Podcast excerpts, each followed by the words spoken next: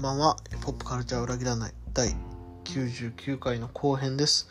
えー前編に引き続きまして、えー、畑翔さんとの、えーポップカルチャー、2022年ポップカルチャーを語る会っていうのを、えーお送りしたいと思います。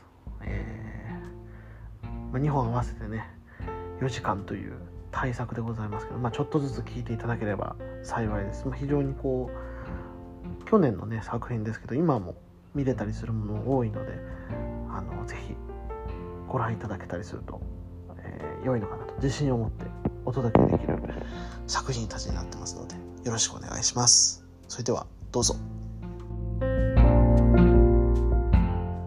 いきますか。はい4位。まあ、これもアニメなんですけど、はいえーアニメでマギアレコード、お朝木夢の暁。これは見ましたね僕も。はい。あの、言わずと知れた魔法少女まどかマギカの続編、シーズン2、ラスト4話。おおですねなるほど。はい。確かに。あの、8話まで、シーズン2の8話までは、去年、はいはいはい、えっ、と、公開されてたんですけど、なんか、途中でプツッと切れあて、そうですよね。はいはい。あれって思って、あ、これで終わりなの？どういうこと？って思って1年なんか寝かされて、急に、ある日突然、あの、ネットフリックスで見てたんで、ある日突然そのそいつが視聴中リストに現れて、はいはい。うん、んこいつなんだ？っつって見たら、ラスト4話で、もう、今年多分最初に、あ、こい、これはもう完全にもうベスト5とかに入るやつだっていう、なるほど。もう見た時にこれ超えられないわ、ぐらいのちょっと思ったりしたやつで、まあ、やっぱ見てるから、えー多分み見てますよね。見てます見てますはい。すごくなかったですか？ラスト4話。あれ俺ラスト4話見てないかもしれないもしかしたら。あ、本当ですか？あれ？ちょっと待って、いや、なんか、その突然アップされたの知ったけど、多分見てないかもしれないですわ。あ、本当あの、ラスト4は、本当なんかもう、伝説ぐらいの凄さでした。マジっすか。あなんか魔法の、自分プリキュア好きなんですよ。はあ、はあ、ああ、そうですよね。はい。はい。で、プリキュアって魔法少女っていう、一応くくりなんですね。せあれ、ぞ属性っていうか。はいはい。プリキュア的な魔法少女が好きな人間にとって、魔法少女まどかマギカって結構地獄だったんですよ。まあ、そうですよね。ただ魔法少女、女、うんそうなんですよ。魔法少女まどかマギカ見たときに、ただきついけどこっちの方がリアルだな、ああ、なるほど。とやっぱ思ったんですよね。そうですね。プリキュアって合成着色料とか保存料マシマシはいはいはい。で、やっぱ作られてる魔法少女ではあるんで、はい。そうやっぱ契約してみたいなね、ところとか、ね。うんあの、い命使い果たしたりとか、なんかもうあの、いちいちなんかすごく嫌な感じっていうか、ねえ、まあわかる。本当にすごい。すごいっすよね。なんでこんな話をまず作ろうと思ったんだっていう。うん。で、まあ、その続編マギアレコードはいはい。来るって言ったら、まあ、そりゃ、み、はい見るじゃないですか。はい。魔法少女を普段から摂取してる人間としては、そうですね。はいはい。見ないわけにはいかない。つって、見始めて、やっぱり、その8話ぐらいまでは、ま、マドカマギカの、すごく空気感っていうか、はいはい。やっぱすごく、まあ、リアルで、まあ、ある種こう、痛めつけられて、消費されて、捨てられて、みたいな、そういうマドカマギカの景色が、やっぱ広がってたんはいはいはい。ですけど、ラスト4話で、あの、別にプリキュア的になるとか、そういうわけじゃない。その、着色料とか保存料を加えるっていうわけではなく、マドカマギカの世界観のままで、じゃあどうやったら、あの、魔法少女を、に希望の道筋を、あの、描いていけるかなるほど。っていうのを、ラスト4話で、あまりにも綺麗な形でうあの浮かび上がらせたんですよ。なるほど。これは気になるな。あもうこれはもうラスト4話見てないってことなんで、あんまりもう言わない方がいいかなっていう。ありがとうございます。いや、ちょっと見ますわ。これは。いやもう本当、ラスト4話で、こんな景色が、4話で、それもマドカマギカで、出てくるんだっていう、もう、魔法少女好きからするともう、救われた感じ。それはまたでかいですね、確かにね。うん。そうなることによって、今までこう、別個として存在してた、プリキュアとマドカマギカの、その魔法少女たちっていうのが、繋がるんですよ。おお、なるほちど。ゃんと。地続きの魔法少女として繋がって、いやそれが自分の中では結構大きかったっていうか、そっか、それはいいですね。なんかね、思いがけぬ開口を果たしたわけですね、そこで。そうです、そうです、そうです。えー、で、あまりにもやっぱ希望すぎるから、なるほど。いやー、ほんと。確かに、いや、確かに妙なところで終わってたんでね。これはちょっとほんと意味わかんない場所で終わってましたよね。忘れちゃってましたもんか、なんかちょっと。うん。存在を忘れた頃にクッと出てきたから、ね、お前なんじゃって感じだったんですけど、これはでもちょっと、あのーきちょっと早く見ますわ。いや、これ本当に、本当に見てください、これ。もうエン、エンドって感じなんですかね。もう、ああ、もう、あの、これ以上のラストは絶対作れないんで、もうエンドです。じゃあ、これはもう完璧ですね。そっか、窓マギいや、もう、あの、本当に、あの、今年見たものの中でも、ラストが綺麗なのを本当1、2を争うおー、マジっすか？いいっ感すじですね。物語の畳み方として、結末の付け方として、こんなにも完璧なものってあるんだ。なるほど。ただそこまでなんか周りで話してる人がいないなっていう寂しさがあるあ。そうっすね。まあやっぱ、で、ちょっと、そうっすよね。4話だけ残したっていうところなんですかね、やっぱね。多分、最初普通に作ったと思うんですけど、これじゃダメだってなったんじゃないですかね。ああ、なるほど。答えが1年間出せなかったみたいな、ああ、それはそんな感じがするんですよね。そっか。いやいやいやマジで制作者がちゃんと悩んでうん出したぐらい、大事っすよね、やっぱね。うん。やなるほどっぱ。結局作者がちゃんと悩んで考えてるかっていうのって、ちょっとみ、み、見えてくるじゃないですか。見えてくる、確かに。そこにやっぱ1年っていう実際の時間が乗ってるから、はいはいはい。っていうのもやっぱあったかもしれないですね。このまま普通に流れて、あの、去年の段階で12話見てたっていうのと、わざわざ4話だけ1年間空けてみたっていうのだと、やっぱちょっと感触違ったかもしれないなと、ちょなっと思いますよね。いやー、これはいいっすね。これは、ちょっとでも、なんか忘れかけてたんで、よかったです。ここで聞けて、ちょっと。いや、もう本当に見てほしいです。うん。あわよくばプリキュアまで見てほしい。またそのプリキュアっていうね、大きな、大きなビッグコンテンツ。19年分あるんで。X メン X メンだ本当だ同期。X いやいやいやあの、もう、プリキュアも、あの、2月ぐらいで終わるので、あ、1月か ?2 月か。はいで、終わるので、で、新しいプリキュアがまた3月ぐらいから始まるんで、で、次20周年なんですよ。はいはい。なんで、ちょっとぜひこのタイミングで、アニバーサリリキュアどうかなと。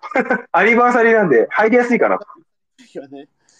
いやちょっと、まあまあ考えてみますわ、ちょっと。ちなみにタイトルは、広がるスカイプリキュアです。どうわ、ちょっとつかめないな、なんか。つかめないな。広がるっすか？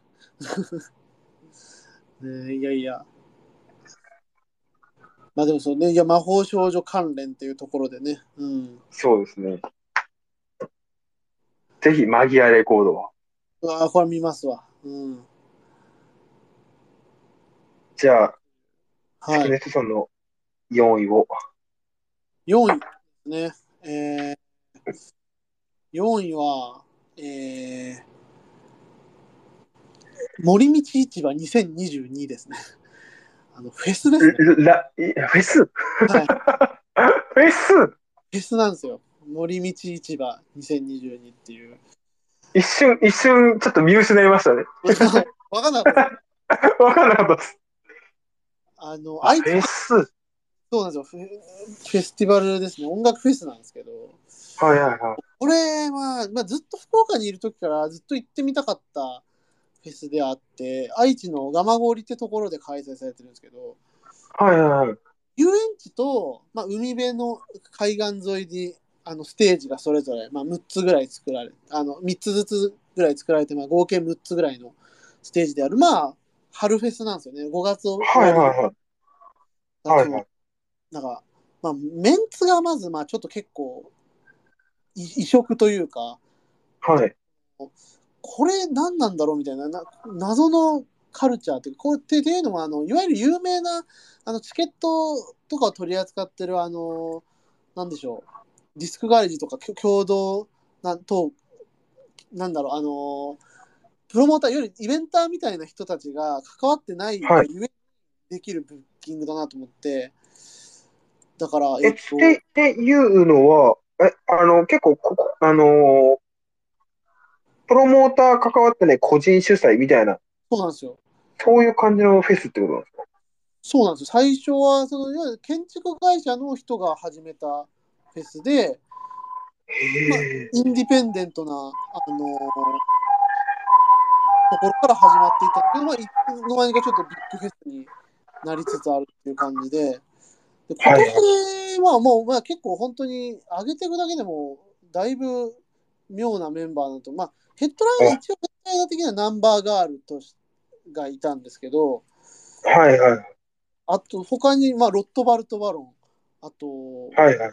えー藤原さくら、清志隆人とか、豆腐ビーツ、はいはいはい。えーで、藤井隆。ほう。藤井隆があまあ一応ステージ取りを務めてるみたいなのとか、まあ、あ、七今ちょっとはい、タイムテープ開きましたよ。まあ、確かに、変なフェスって言ったらあれですけど、変なんですよ、まさに。なんか、あんね、まり確かに見ないですね。こ、こんな感じ。統一感が全然ないっていうか、うん。なんか、あんまりこう、大地山本とシネマスタッフが同じフェスにいることもあんまりないし、いや、確かにうん。へえ。こういう、この、まあ、このまずごったに感がまず、まあ、めちゃくちゃいいなと。好きなアーティストばっかりだし、うん。あんまりフェスとかでね、見れないような人も多いなっていう。まあ、確かに。うん。まあ、あの、藤井隆のオンダパソコン音楽クラブだって、ちょっと意味わかんないですもんね。そうですね、あのーこれはあのパソコン音楽クラブがリミックスした藤井隆の曲たちを藤井隆が歌い踊るというパフォーマンスでしたけど、もうパーティーじゃないですか。めっちゃ盛り上がった。本当に楽しかったです。藤井隆ってスターだなってマジで思いましたもん。藤井隆、今年のアルバムもめちゃくちゃ良かったですもんねめっちゃよかった。。めっちゃよかったです、あれも。ね、ロイヤルホスト。だなんか本当にいいところをこうすくい上げるというかね、ヒップホップもいいわみたいな、こう、ね、ちゃんとギターロックもいるしっていう。ちょ、これ流れ見たときに、下山フレデリック・クルリって意味わかんないですね。意味わかんないですよね。そう、その日やばいですよね、金曜日。なんか、その、一人の人が何も流れ考えず、スケジュール合うから入れてまえぐらいなそうなんですよね。でも、あの、雑さっていうか、そういう良さ。そう、ごったに感がっていう、これ面白いなと思って、まあ、フジロックとかね、ライジングとかも結構そういうごったに感ありますけど、なんか、よりこうなんか、妙な幅があるというか、うん。もうちょっとこう、あの、はいあの、インディーに寄ったりする中でのごったり感。そうなんですよ。ゲスの極み求めた子がいるんですね。そうなんですよ。ゲスとかフレデリックとかがいて、まあ、その、ね、BBHF とかもいるみたいな、なんか、そういうバランス感。なんか、やっぱ歪んでますね。歪んでるんですよ。これ本当に不思議で。だからもうこのメンツ、だからベボベとかも出てるんですよ、このフェス。ベボベとかも、アジカンとかも出てて、で、一方ではなんか夏休みバンドとか、なんかそうういう、ん。だからそ、そっちの方のバンドも出てる。みたいな。だからなんか本当ギターのひ、そのいわゆるロックフェスっぽいメンツもいれば、で、そのいわゆる洒落たちょっと人が行くようなフェスのメンツも、なんかあって、な僕はだどっちも好きだから、なんかどっちも見たいのああったらいいなっていうのを完全に叶えてくれたっていうのが森道え面ストラ。イテナーと遊覧船とか同じフェスに出るあれじゃないですもんね。ただもう僕らと僕とね妻で行ったんですけど、まあ、同じように回りましたよそのストレートだから遊覧船を見に行ったんですよちゃんと それがこれいやおかしいよねってやっぱシーグラスとか聞いた後に遊覧船始まんないよねみたいな感じでいや、うんうんうん。めっえ、ちなみに土曜日、日曜日両方行ったんですか？僕ね土日で行きましたね。土日で行って。ど、どういう回り方したんですか？えっとね土曜日はえーえっと土曜日はねコーディー・リはいはいはい。ーとバルト・バロンではいはい。まあ、まずここもおかしいですよね。ロコーディーリーとロットバルトバロンはあんまり。ここが連続して、まあ、ステージは違うにせよ、連続して見れるって、ちょっとないびつですよね。全然違うテンションになっちゃうしっていう。うん。で、その後、岡本図行ったら、もうめっちゃ岡本図がもう、ブリブリにファンクロックや なんかもう、狂い、狂いそうですね。あなんかもうスイッチが切り替えられないですね。飯を食いながらヘルシンキラムダクラブ見て、サはビでもうたっぷりみたいな。うん。で藤原さくら、で、第一山本を見に行ったんですね、藤原さくらの後に。これが一番うわーで ここも、なんか、食い合わせ悪そう。した。本当に、本当に同じイベントやってんのかなみたいな。うん。藤原さくらが「君は天然色」のカバーとかを歌った後に大地山本が「シャンパンのアワ」って歌ってきててなんだこれみ テンションが違いすぎます。客層もでもなんかね違うようででもねどこにもみんないるんですよちゃんと。ヒップホップだけいなくて。なんかちゃんとあさっき大地山本見てた人ゲスにいるなみたいなのとかあったり。ああ、本当森道っていうフェス自体を多分推してる人が多いのかなっていう印象。もう、フジロックじゃないですか。もうね、いや、多分そうだと思う。これ、多分本当にこう、向こう、多分3年ぐらいでそれぐらいの位置まで行くレベルで、まあ、海外アクトは呼ばないにせよ、その、日本の中でのポストフジロックっていうか、近いかもしれないです、めちゃくちゃ。ちなみにその、場所？はいはい。ば場所的なあれってどうなんですか？アクセスがね、結構ね、東京からもね、新幹線で、えっとね、泊まる駅が近くにあったりするんで、意外と来やすかったりするんですよね。多分、タイムライン上でも結構東京から来てる人も結構いたりとか、ああ、ほんと、え、ああ、ほんとだ。まあ、蒲郡なんで、まあ、一応ちょっとと豊田市、あの、と、えっ、とね、どうだったかな？えーな、名古屋駅から東海道本線新快速で40分。そうですね、近いですね。近いんで。で、有料シャトルバスで20分。そうです、そうです。まあ、東京からだと日曜フルはちょっときついかなってなるぐらいだけど、それに土曜日とかなまるっといてぐらいだったら全然、そうそう。これ結構楽しいと思います。うん。キャンプサイトとかもあるんですね。あ、そうですね、キャンプサイト。であと、一番でっかいのが、この森道市場っていう、市場っていう部分で、はいはい。いわゆるショップがはいはい。もう150ぐらいあるんですよね。会場中。150? 道の隙間に、その動線に、道、あの、縁日みたいにショップがずっと並んでて、はいはい。それもフードだけじゃなくて、古着とか、アクセサリーとか、はいはい。まあ、な、なんでもあるってなんでもある。アイスクリーム屋とかもあったりとか本当に、いわゆるフェス飯だけじゃない、あの、いろんなものがごった返してる感じの。そうなんですよ。いろんなもの、本当に市場、市場が実は最初はメインで、そこに音楽をやってたのが、発展したっていう。へえ。そうこのね、はい森道市場は、あのーそ、そこの市場の豊かさっていうか、この選びまくれる。見切れないんですよ、正直150もあるから。でもなんかこう、うん。ふとちょっと移動してる時に見つけた、あれなんかこれ美味しそうだねみたいな感じで買ったりみたいな、なんかそういう余白があるっていうか、はいはいはい。意外にやっぱ生活との延長上にあるなんか音楽イベントみたいな感じで、うん。これもなんかやっぱインディペンデントならではかなっていう、こう結構きっちりとこう、フードエリアはここでみたいな感じではない面白さっていうか、いやもう、サイト見てるだけでめちゃくちゃ楽しいっすもん。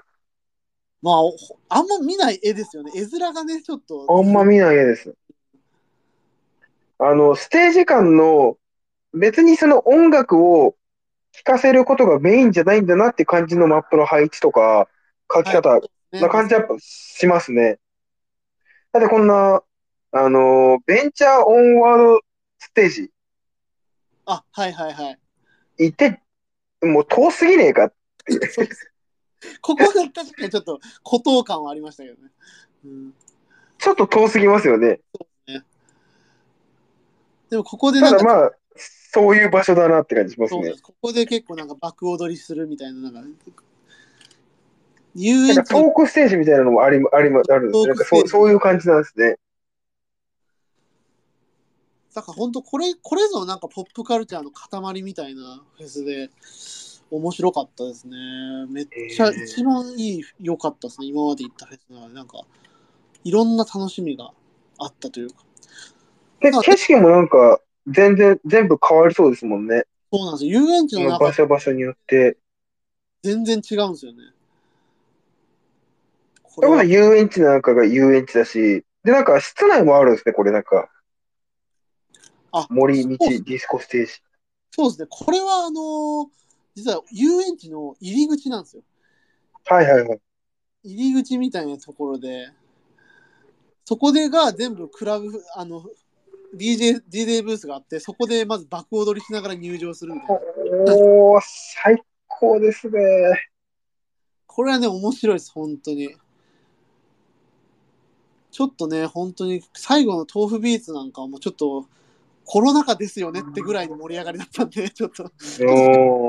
けど、でもまあまあ、ちょっと本当によ良かったですね。面白かった。うん。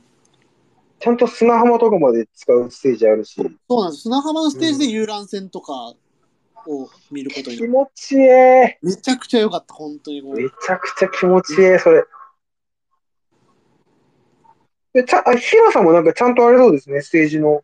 あ、そうです、そうです。ちゃんとね、結構、ちゃんとナンバーガールとかアジカンとかを呼べるような、あの、規模感の、感じだうん。いや、これ後で Google マップでここの街調べよ 意外とでもね、回れるんですよ。回りやすいんですよね。なんかね、結構。う。なんか、ど、動線固まっちゃうかなっていう気もしなくもないですけど、多少はね、固まりがちなんですけど、でもなんか意外とうまいこといけなくはなかったですね。ちょっとた多分だんだん洗練されていってるんだと思います。はいはいはい。いや、でもすげえな。このフェス、こんなフェス作りてえな。わかります。めっちゃわかる。それ本当に思った、それは。これ結構夢ですよね、この。ゆ、夢ですね。あの、フジロックの、ま、あの、マップとかタイムテーブルとか見るのも結構楽しいじゃないですか。それに似たものがありますね。ありますよね。なんだこれみたいなね。うん。やっぱりその一時期その理想のフェス作る遊びみたいなのしてたあ、やっ時ま、したね。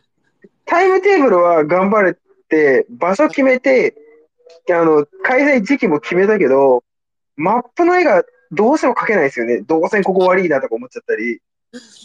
難しいですよね。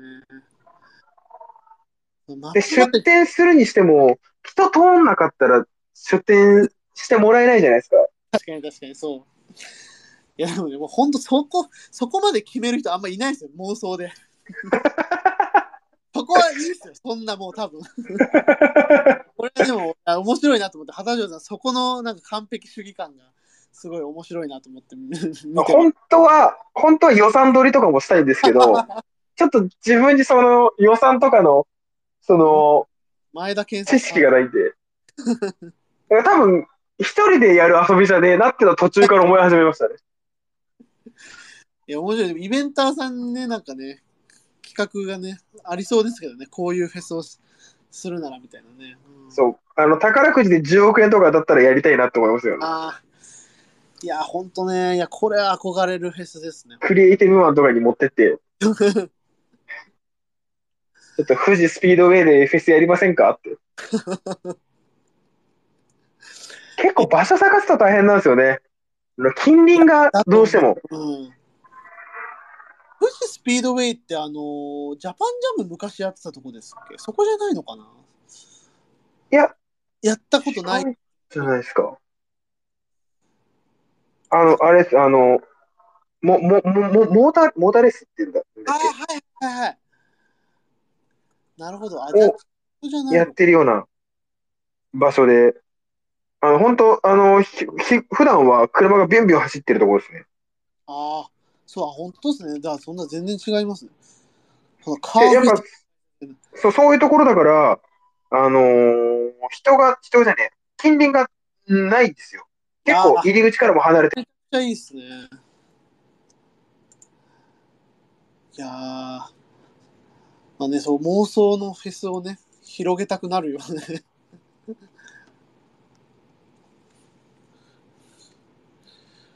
感じで。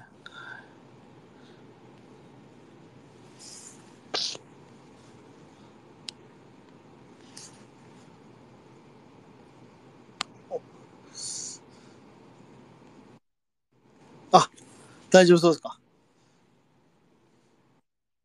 ああ、いえいえ。もうだいぶやってますからね、結構ね。落ちますよね、これ。まあ確かに。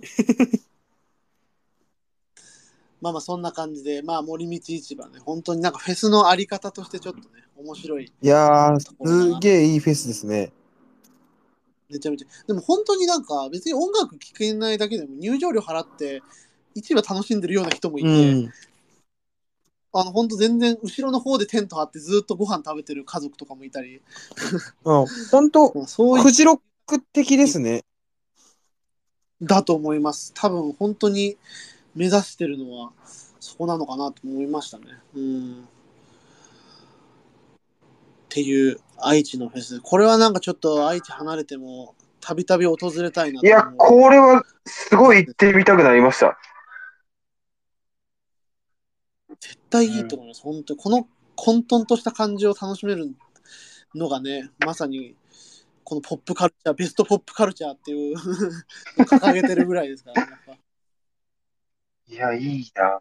そういうあれはあんのか。そうですね。まあ、ポップカルチャーっていう一応。はい。いや、楽しい場所だった。じゃあ、さ三位3位ですか、次は。ついにベスト3まで来ましたね来ま。した。ようやく。もう2時間半経ってましたね。やばい。ちょっと3時間なんじゃないかと思ってますよ。ちょっと、あの、アーカイブのことにしても。3時間。まあ、いけて半かな。そうっすね3時間半かな。もうポップライフより喋ってますよ。クイズ正解は1年後かな。ああ、やっぱりそう。か。もう最悪見ながら喋るっていうことになっちゃいますね。ちょっとなるなるべくね。まあでもいいや、いい感じですよ。めっちゃ、めっちゃ、寄り道もできてるし。じゃあ3位いきますか。いい感じ。はい、3位。3位はですね、えっ、と、書あの、本なんですけど、書籍で、はい。えっ、と、岸正彦っていう、さんっていう社会学者はいが、あのーはいは編集を務めた、東京の生活史っていう本なんですよ。ま。あ、発売自体がこれもまた去年の9月とかの本なんで、まあ実際は去年の本なんですけど、まあちょっとあのいまあこの本の自己紹介的にちょっと言うと、ページ数が、えっと、1200ページ超えてて、いえな。えっと、はい1500万字を超えてるような本なんですよ。もう、あのちょっと、Google とかで画像を調べてみてほしいんですけど、の広辞苑を超える分厚さの本なんですね。ほう。東京の生活史。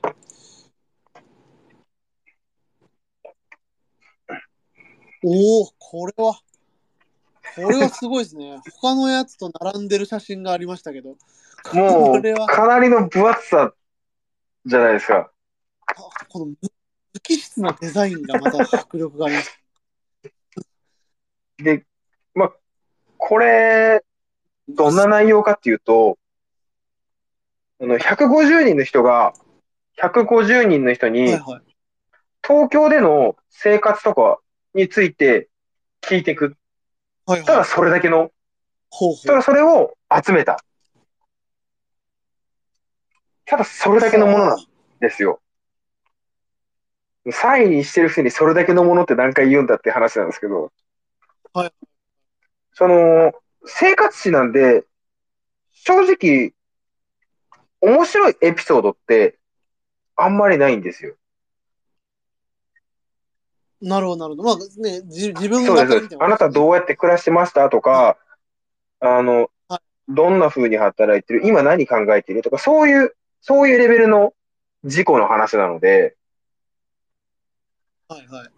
基本的になんかエンターテインメントとして面白いっていうものでは全くないんですよ。なるほど、なるほど。ただ、面白く、まあ一つ一つのインタビューが正直そんな、その、ハイライトになるような面白さのものは全くないですけど、その1200ページの文字の海を泳ぎ切った後、すごく生活に対しての解像度が上がるんですよ。はあ。自分自分自身の。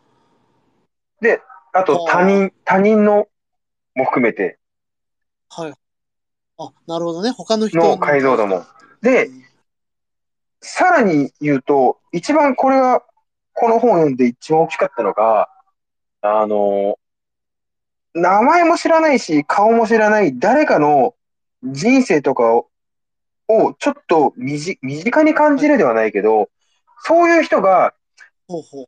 あの、なんか記号的にいるんじゃなくて、人がいる、存在してるっていう絶対的な事実がちゃんと認識できるようになったんですよ。あ、なるほど。そっか、これもまあ、だから、それぐらい語ってるものそうですそうですうん。なるほど。これも、まあ、いあの、言うたら、その、いつの年齢がいくつのとか全くわかんないですよ。多分喋り方で。あの、男性かな、女性かな、ちょっと年いった人かな、若い人かな、ぐらいしか、なんとなくしかわかんなくて、この辺に住んでんのかなとかも正直わかんないし、その人の名前もわかんないし、なるほど。ただその人が東京っていう街で、自分と同じ東京っていう街で、確かに生きてる。今生きてる。こういう生活をして、こういうふうに考えてる人が確かに今いる。その事実が150個並列で並んでる時の重み。これはいい。なんか、この現代アートっぽいですね。あ、あ、そんな、そんな感じあります。そんな感じあります。うん。ただ、ねそう、現代アートで言うと、ちょうどその、あのーもう、そういう作品もあって、ええっと。写真家の、その写真なんですけど、ま、ま、松江、松江康二さんかな？ちょっとな読み方忘れたんですけど、TYO3525 っていう作品があって、ちょっと調べたら出てくるかわかんないですけど、はいはい。TYO。3525。35 TYO って言うと、東京のことですね。はあ、はああは、画像出てくるえっと、一番左上に出てくる横に細長い写真って言えばいいですか？これってもしかして、畑翔さんの言ってそうでるす。でですす。よね。あ、これすごいな。これ今ちょっっと、Google の画像とかだと、ピンボケしちてるんですけど。実際のこの写真は、あのすべての場所にピントが合ってて、すべての生活、そこの、この団地で暮らしてる人が、あのーどんな、まあ、ベランダの使い方してるっていうのが、すごくくっきり見える写真なんですよ。はいはい。で、そのベランダ一つ一つ、部屋一つ一つに、それぞれの一つ一つの生活があるっていうのが、ものすごく強烈に感じる写真で、それと同じものを、この東京の生活史から匂いを感じるっていうか、いや、まあ、まさにそうですね。それのね、文章そうですそうですそうです版みたいなことですね。なるほどね。これ、社会学者の方がね、作ってるっていうのが面白いところですね。でも、確かに社会学だなっていう感じがしますですね、そう。まあ、言ってしまえば、この社会学者の人は、あのーインタビュー取ってきてって企画とか、あとはどの、どれを載せるとか、そういう話し合いなんで、あのーここの中の文章に触るってことは一切してないんですよ。ねそうですよね。はい。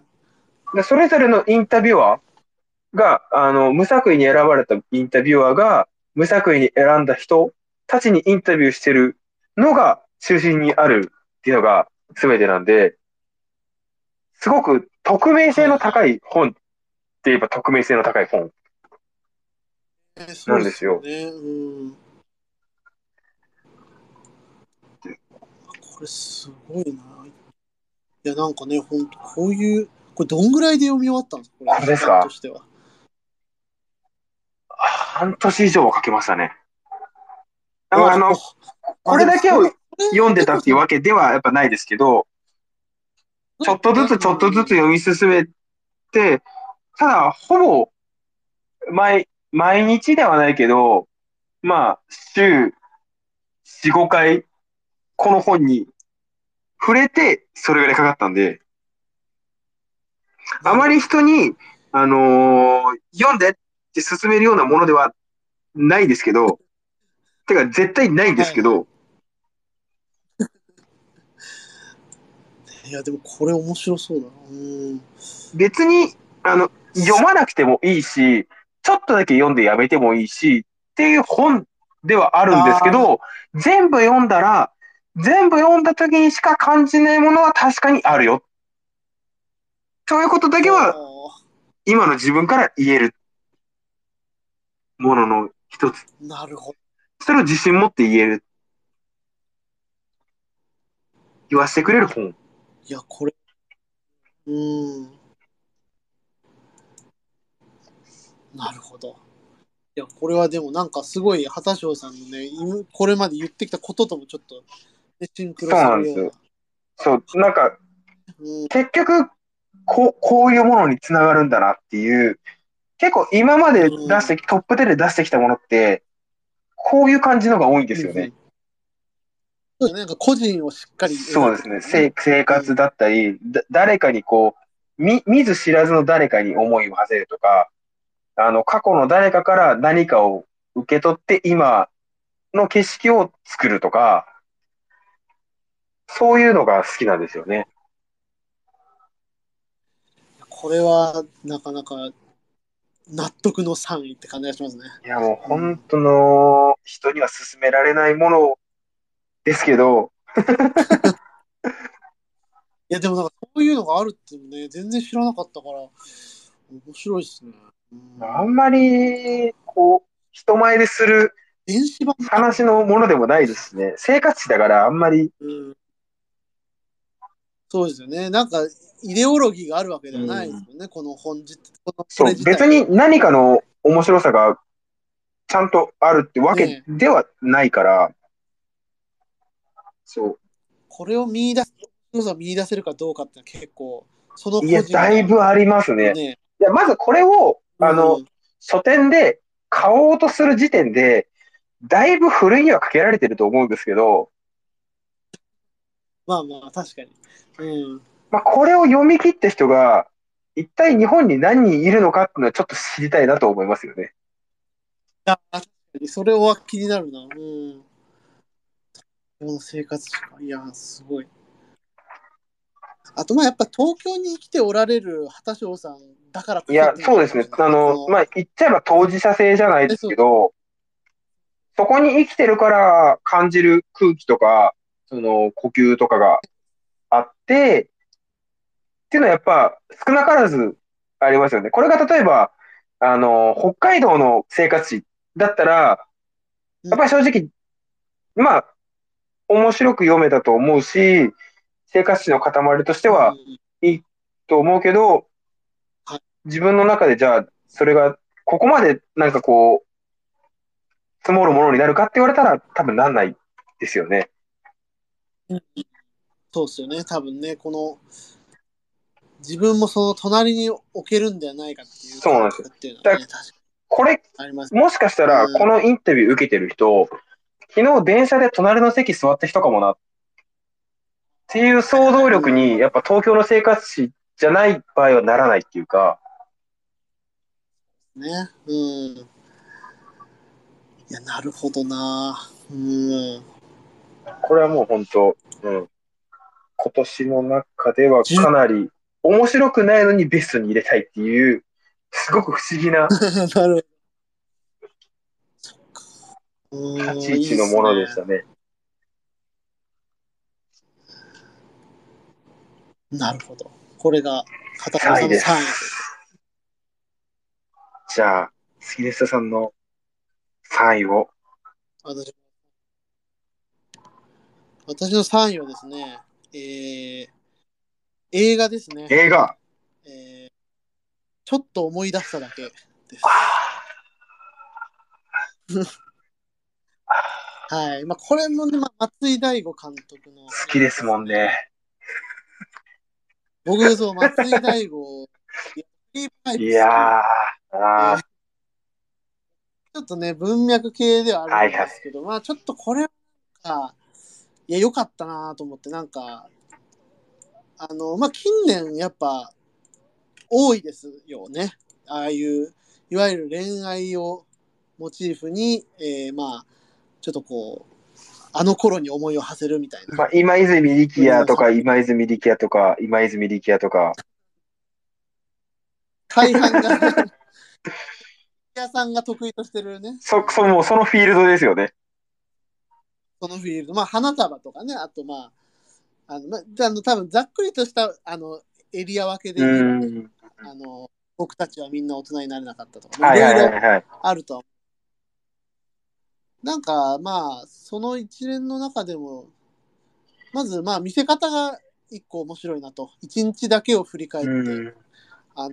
一日だけでまあ紡いでいく話だっていうところと、うんあとまあ、なんかこう、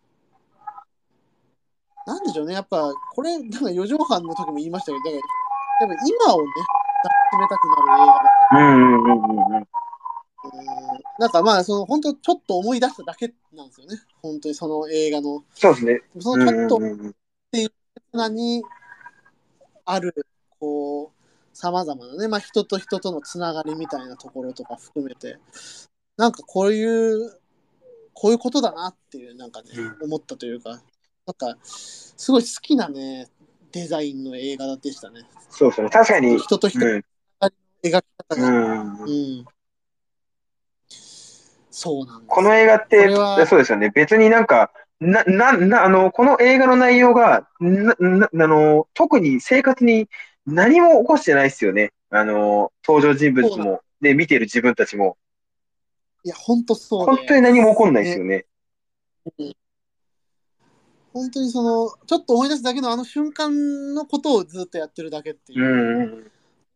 で、なおかつ最後今に帰ってきて、今をこう、ね、なんかこう、抱きしめようみたいな風に思えるっていうのが、なんか、あの頃系の映画の中では結構、バシッとそこに焦点が合ってたなと思って。うん。まあ、つほんナイト・オン・ザ・プラネットっていうね、クリパイプの曲をまず松井監督にね、送って、それから映画化になったっていうあれ最高ですよね。最高の曲。うんうん。ナイト・オン・ザ・プラネットは、まあ、まあ本当にスペシャルな一曲だなと思いますよね。うん。いや、正直、クリープハイプでここまでリピートした曲初めてかもしれないです。ああー、まあまあそうっすよね。なんか、まあ、聞き、聞き心地のね、もうさることながら、うん。もうね、情感がもう溢れまくってて、っていうところなんですけど。あの、まあクリープハイプでポエトリーリングみたいな感じになるのはいはい、すごく、あ、こんな感じで聞こえる、響くんだっていう感じ。ね、ありますよね、驚きがね。うんそうそうなんですよね。あの歌い方がね、ハマるんですよね。そうですよ思いうん。あの曲が多分できた、できる、まあ、アレンジとかつく前にの段階で、弾き語りで、福岡のライブで尾崎さんの弾き語りで見見てて、あその時から、その、ナイト・オン・ザ・プラネットっていうところだけすっごい残ってたんですよ。はいはいはい。具体的な映画の名前をこう、引用する歌詞って結構クリーパイプでは珍しいんで、うん。あのーおすごいなんか耳に残ってて、そしたら告知で、ナイト・オン・ザ・プラネットが主題歌に起用みたいなの書かれてて、おあれかいみたいな、なんかそうはいう。偶然性もなんか相まって、やっぱ大事な曲がいい映画になるっていうのはなんか素敵なことだなと。いや、嬉しいですね、それ。そう、すごい繋がって、2021年の4月からね、かけて、つうそのわ。育ってきてたはいはいはい。物物語があるみたいな。うん。の、弾き語りのやつって、あの、本編の最後にちょっと、商店街のところであ、やってたようなうんやつって感じですかね。あれはまた別の曲あ、別の曲か、あれ。これはあの EX ダーリンっていう、これもこれはね、イーズ時代の曲で、はいはいはい。これはあの松井大監督が結構クリープアップの中で、まあ、初期に一番好きだった曲らしくて、あ弾き語りは多分全く多分世には出てないですね。多分尾崎さんの弾き語り、ソロの弾き語りでは聴けるかなって感じの。あ、そうなんだ。あんま想像できないですけどね。そうなんですよ。だから、そう突然、だからポエトリー始まったんで、え？みたいな感じで、ちょっとなりましたね。あの、弾き語りしながら、あの、くラップみたいな感じで歌い出したんで、はいはいはい。おーおーおーと思って。そう、クリープハイプがこの手法っていうか、行くのは結構、他のバンドに比べてあんまりやっぱ想像できなかった部分があるっていうか。なんかね、やっぱそういう、しなんか一個踏み出した瞬間みたいなのが 見えて面白かった。ただ、クリープハイプも、そうやってやっちゃったら、なんか、あの、そう、聞いてみたら、はいあ、すごくそれが、その、似合うっていうか、ね、なんかもともとその、多分、尾崎世界観の歌詞が、ちょっと生活寄りじゃないですか。そうですね。うん。あの、フックになる言葉はあるにせよ。はいはいはい。で、そこがなんかこう、語り部としての尾崎世界観みたいなはい、ニュアンスが、すごく綺麗に響、聞こえてくるっていうか、そうですね。いや、これ本当に思いますね。なんかね、パンチのある表現が、こう、耳にね、耳が行きがちですけど、うん。結構本質は生活ですもんね、尾崎世界観の。そうですよね。うん。そこにジャストでチューニングがあった感じが。うん。なおかつやっぱね、終わった恋みたいなものをこう、振り返るっていう、なんか、それ自体もなんかすごい、いいなと、大人な噛み締め方をしてるなっていうう感じ。う自分もこの映画見たときに、ちょっと思ったのが、あの、ダウ9万のずっと正月をちょっと重ねちゃってはい、あの、まあ、その、はいはい。だ配信とかややってないからずっと正月って。いや、ずっと正月はやってました。え、第3回ですよね？3回です。あのーえっ、と、ショッピングモールの、そうそう、見た見た。あの、ね、ショーウィンあの、そうです、ショーウィンドウで、あの、みみあの、変な、変なウィンドブレーカーみたいなの着てるやつです。すっごい、すごいでかいワッフルコ竜ードみたいな。コンカフェのあ、そうです、そうです。コンカフェの話です。これのね、話で。あれとかも、はいはい別にその、今の好きではないじゃないですか。ああ、そうっすね。うんうん。でただ、だけど、好きだったっていうその気持ち、好きはなくなったけど、好きだったは残ってる。はいはいはい。今もずっと残ってるっていうのがなんかこう、嬉しいじゃないけど、うん。あそうであってほしいなっていう願望もこもって、で、そのちょっと思い出しただけも、やっぱ好きだっただけはこうずっと残り続けてるはいはいはい。ことのなんか、恋愛における、ちょっとした希望じゃないけど、いや、そうなんですよね。まあ、出会ったことはね、変えられないですからね。うん、そこがね、あんまりそう否定したくないものに対して、でただ、この自分の中で、その好きだけを大事にするのもやっぱなんか違う。感じもする中で、好きだったが残るっていうのは、うん、残り方として、そのすごく気持ちいい場所にストンと落ちてるっていうか、いや、マジそうっすね。うん。そのなんかね、感情の、こう、いいところをついてくるというかね、うん、うん、こういうのあるよなっていうことをなんか、ね、こう、うん、うん、そっとね、言ってくれるみたいな感じだなと思いまし別に思い出すことが悪いことでもないっていうか、た。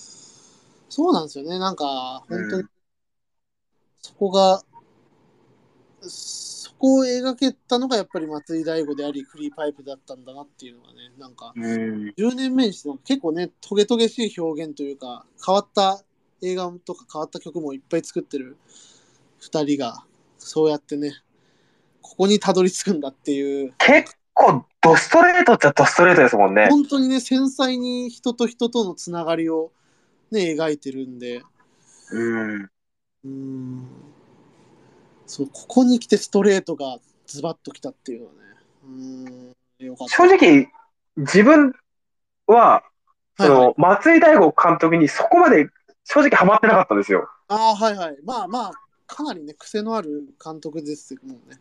作品がね。うん。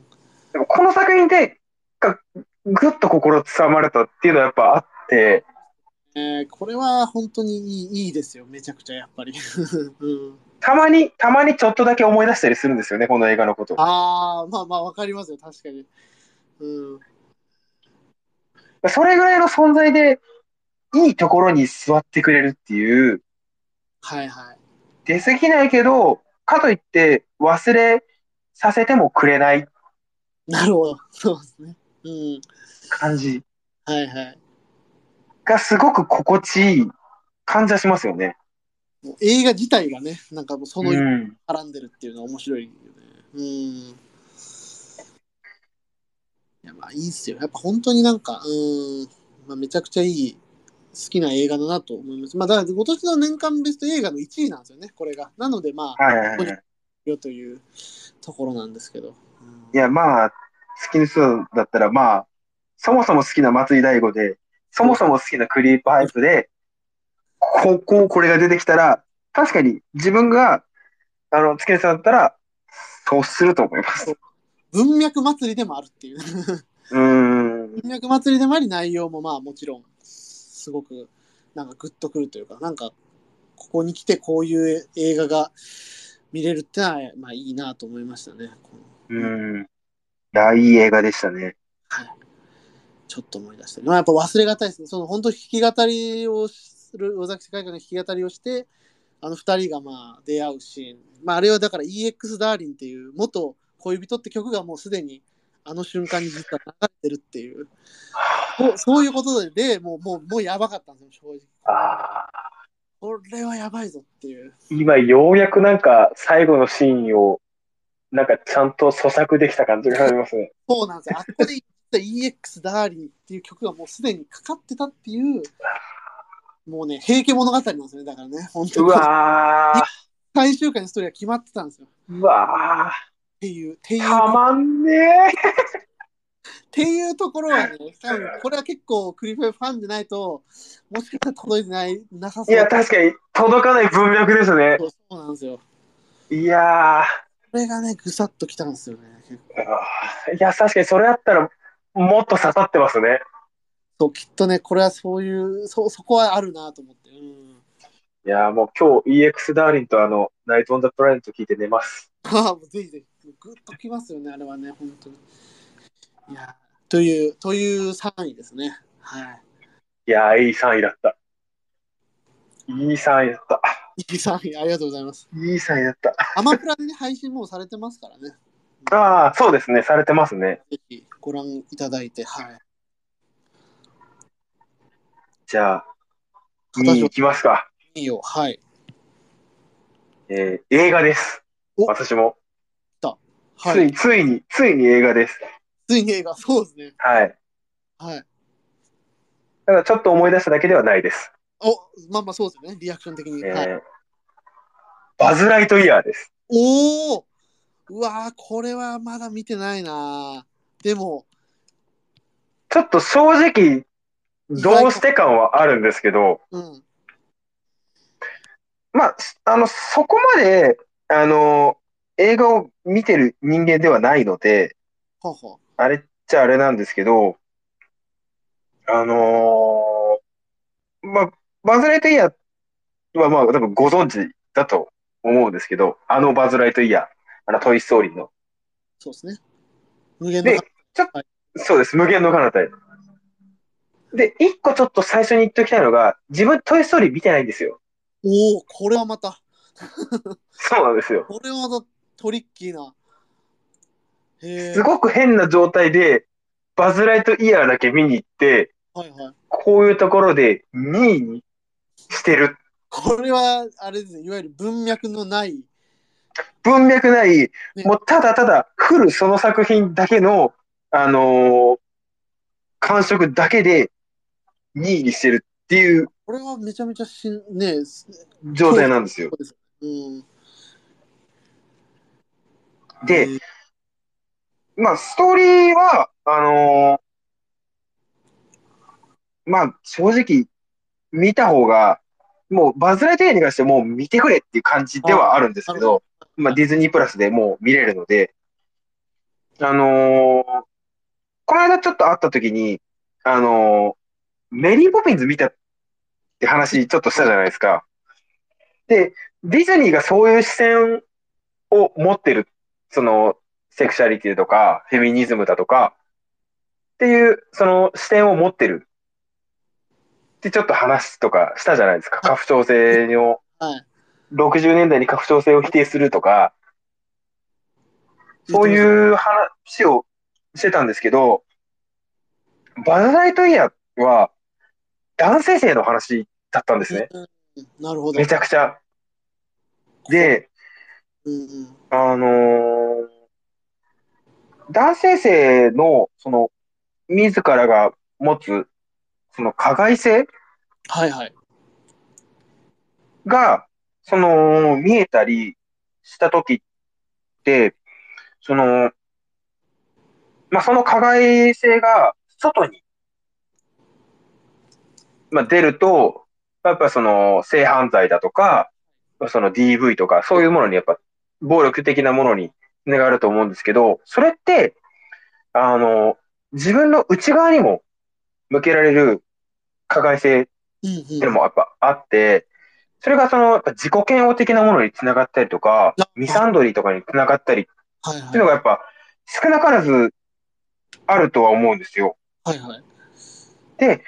それに対して、その、そこの、自らに、その、対して向けてた、その、加害性を、どうやって乗り越えて、どうやって、あの、生きていくかっっていうのを、ある種、一個の答えを完全に提示したですよ、このバズ・ライトイヤーっていう映画が。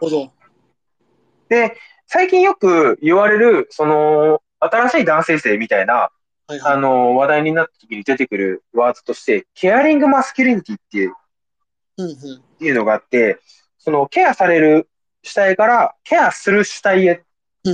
みたいなのがあったりして、あの、それを、そのバズ・ライトイヤーっていう、ババズっていうキャラクターを、バズから一切崩さないまま、はいはいそ。の、例えばバズなんてその、まあ、え英雄的な宇宙飛行士。ね、いわゆるね。うんで、あの、ちょっと男性性が強めじゃないですか。そうですね。まさに。まあ、髪もちょっと坊主近い、坊主チックな部分が、まあ、坊主ではないけど、ちょっと髪も短かったり、体格も良くてみたいなね。うん。体格も良くて、っていうのがあるバズが、そこから、そのまあ別にその有害な男性性っていうわけでは、まあ、バズはもちろんなかった。もともとそういうのではないんですけど、そこから降りてく。男性性から降りて、あの、ケアする主体へと向いていくっていう、それが、まあ自分の過去の過ちを認めたりとか、あの、その、後悔と、あの、まあ、完全に切り離すとかじゃなくてうん、それをひっくるめて受け入れた上で、じゃあ、どうしていこうっていうのが、あの、バズの取った選択で、で、それが無限の彼方なんですよ。ほうほう。無限の彼方が、の意味がさあ行こう、無限の彼方へっていうあの決め台詞が、新しい、あの、男性性の未来を見す、見、見に行こうっていう決め台詞として完全に変容したっていうか、いいな、それは。うん。すごく綺麗に、あの、新しい意味、新しい文脈を用いたっはいはい。ていうのが、本当にすごく衝撃的で、バズ・ライトイヤーって、こんなことできるんだって思って、はあ。がぜ見たくなってきたな。うんいや、あの、正直、あの、そういう視点を持たずに、この映画を見たときは、まあ、面白かったね、ぐらいで終わる映画だと思うんですよ。はいはい。ただ、そういう視点を持ってしまったら、もうあまりにも、特に自分が男性、はいはい。シスジェンダーの男性っていうのがあると、もう、そう、あの、ある種答えなんで、これって、うんうん。丁寧に出した。うんうん。だから、どうしても、こう、衝撃的にう映るんですよね。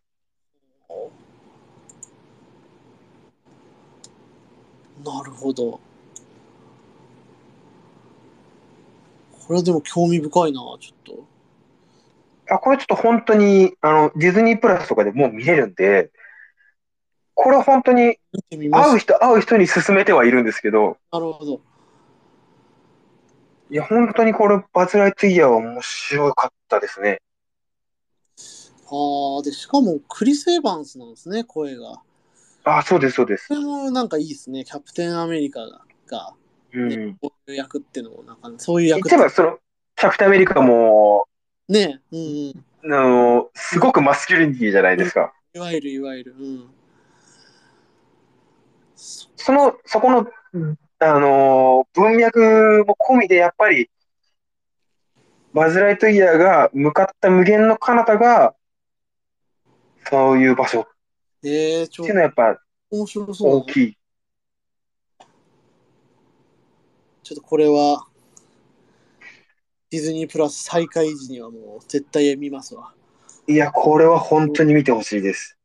うん。いや、もう本当もっと多くの人に見てほしいですけど、本当やっぱあの、ディズニーって、最近のディズニー映画って、ディズニープラスでの配信が、サイクルが早いんで、はい。あの、劇場公開してる期間がすごく短いんですよ。なるほど。そうですね。うん。だから、話題に出そうにも、なんか、あんまり劇場で見れないっていうのもあるし、ディズニープラスに来ちゃったら来ちゃったで、いつでも見れるから見なくていいやってなっちゃうから、かもね、確かに。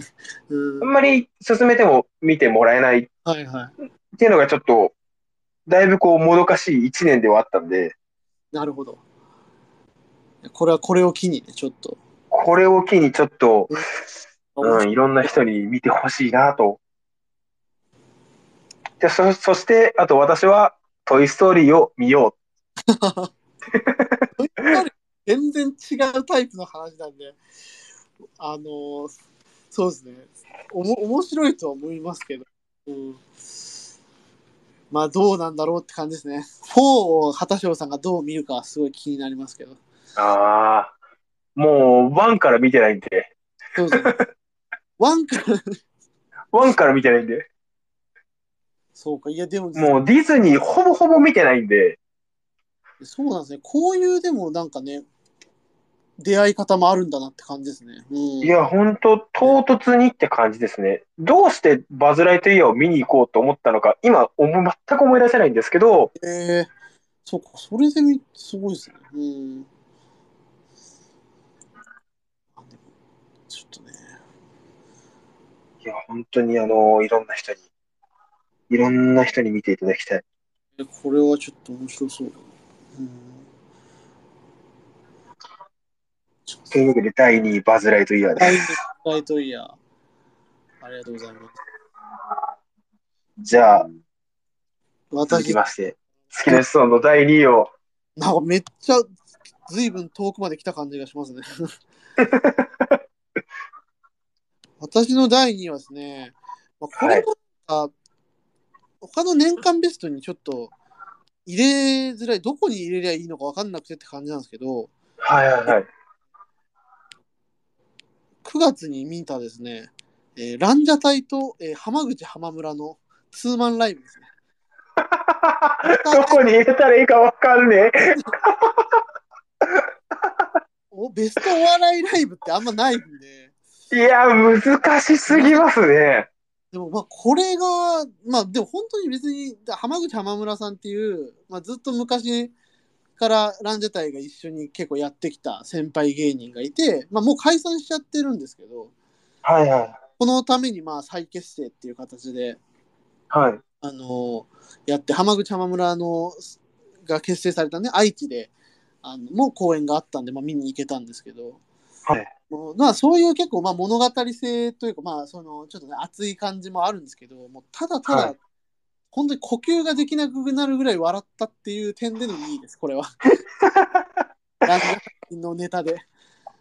ランジャタイって呼吸できなくなりますよね。あの、なりますハマっちゃうと。本当にそうなんですよ。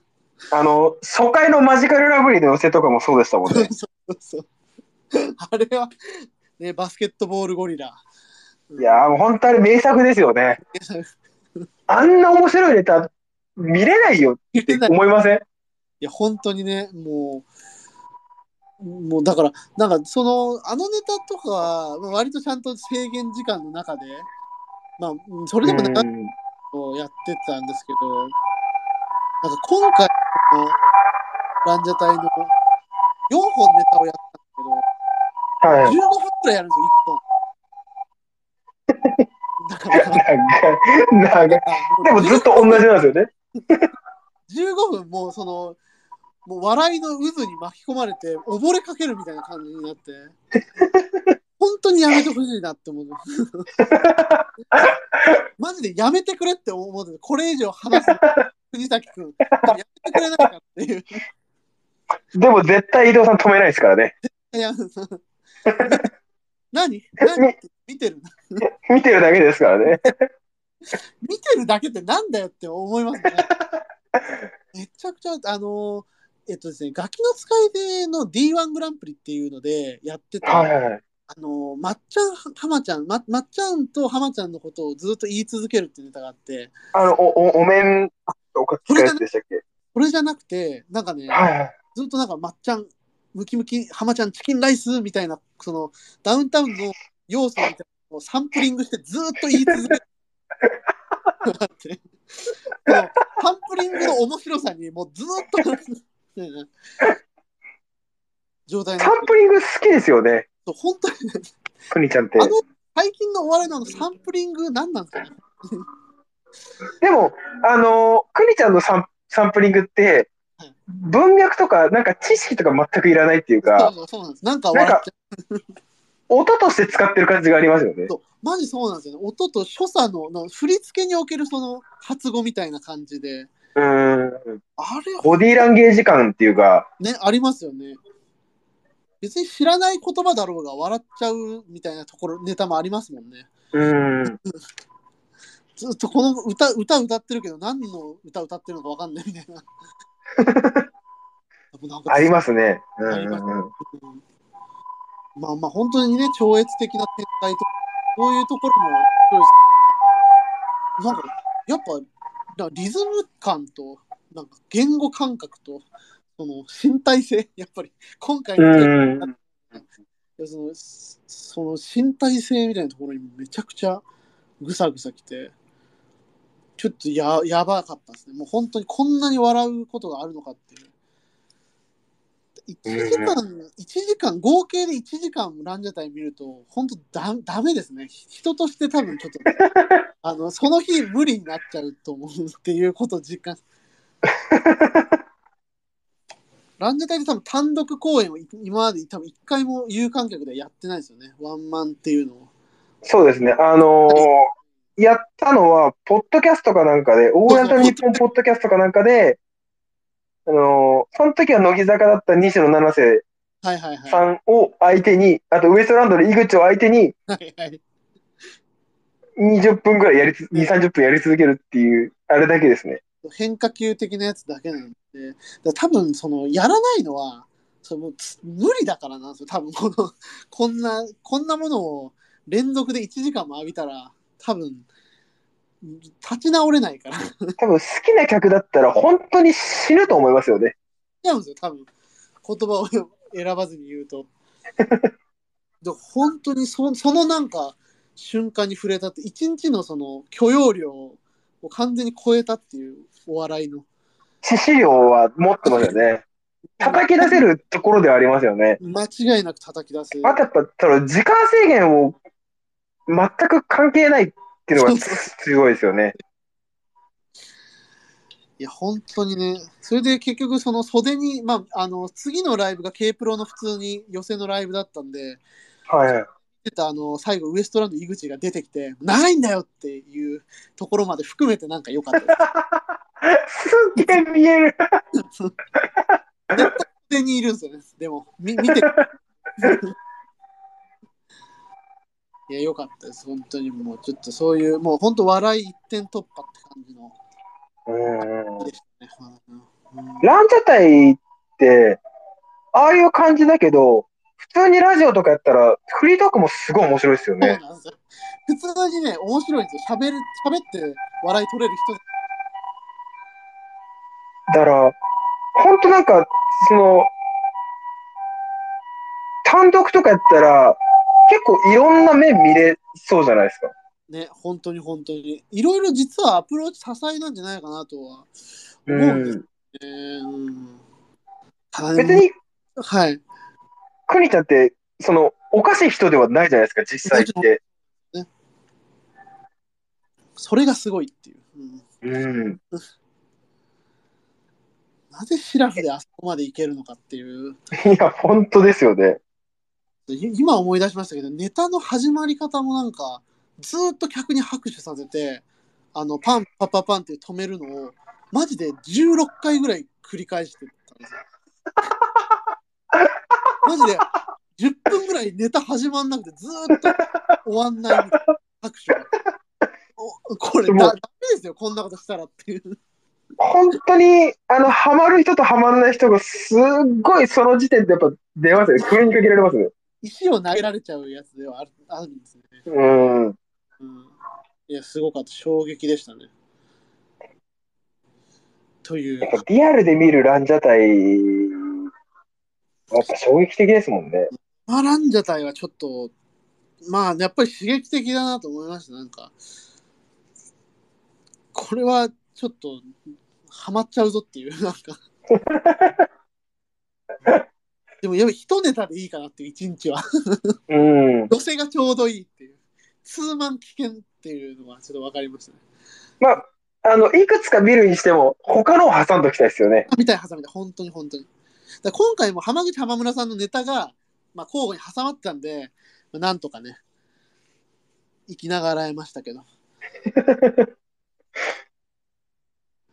やっぱあと、ラランジャタイで言うと、あの、お笑いの日のあの、ああ、スタートのあれとかめちゃくちゃ面白かったですもんね。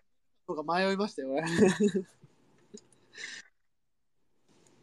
やっぱ今年のテレビで一番笑ったのは多分あれですもん。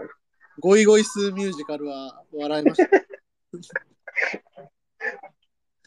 もう、ま、テッドテッピ意味ないっすもんね。もう、何一つとして、だとというか、ランジャタイ自体が別にもう背景化するっていう面白い。何もしてない。背景になって、なんで、なんで津田さんだけを動かすことを選ぶのいいと思ったのかっていうところも含めて、めちゃくちゃ笑っちゃうんです。うんいや、本番まで津田さんが不安って言ってたのはすっごいわかるじゃないですか。不安にならないわけがない。あれとどこが面白いんだってやっぱ思いますよね。いや、思う、もう、あれはすごかったな、本当に。ゴイゴイスって言って、そばすすってるだけで。飛ばすすりタイムね。あれ、あれやばかったな。なんか、あの時期の、あの、栗田ってすごいそばすすりハマってませんでした？あの、岸高野のね。高野に。高野にずっと、そばを食わせるね、冠番組。冠番組い。2ロケ目ぐらいでそれやってたんで、めちゃめちゃ笑っちゃう。あもうずっと冠番組も、最近ようやくちょっと落ち着き始めたけど、やっぱぶっ飛んでましたもんね。ああ、やばいですね。あれ、本当にテレビで流れてんのかなって思っちゃいますもん。ん思います、思います。ね、ネットで見てるんで、本当かよっていう映像がこの間ね、西野七瀬さんも出てきましたからね。いや、出てきましたね。あの回ももうむちゃくちゃだった。めちゃくちゃでしたね。もう私、白木めちゃくちゃ面白かったじゃないですか。西野七瀬がいるのに、そうそうそう。ほぼ出てこず、白木のドアップが何分も。あれ、あれめちゃくちゃ面白かったですね。めっちゃ演技うまいって。使ってるね。やっぱ、めっちゃ面白かったな。ほんと白木一人で持っちゃうから、ツッコミがいらなかったっていう。森本がね、持てました。いやー、あれよかったな。そういや、あの番組、まあだから本当ラン自体はまあ決勝ね、残念だったけども、まあ本当に日常に忍び込むことに成功してしまったんだなっていう。いや、もう正直行かなくてよかったんじゃないかなとすら思ってますよね。ここからもっと自由に多分なっていくと思うんで。うんい。やー、ちょっと楽しみですね。もう飛んでるんで、ね、本当に本当に。もう許容、ランジャタイが許容される世の中にはなったんで、もうあの、去年の M1、1回で。うんでも、あとはもう、受け取るだけですよね。ね、本当に本当に。まあそういういやー。冠番組終わんないでほしいですね。マジで半年で終わる。まあ、終わる、半年で終わる未来は見えるけいやど、見えます。でもう中は1年持ったんで、ちょっとその、そうなんですよね。いや、もう中の番組、本当終わっちゃったら悲しいですよね。あれめっちゃ悲しい。本当に最高の番組。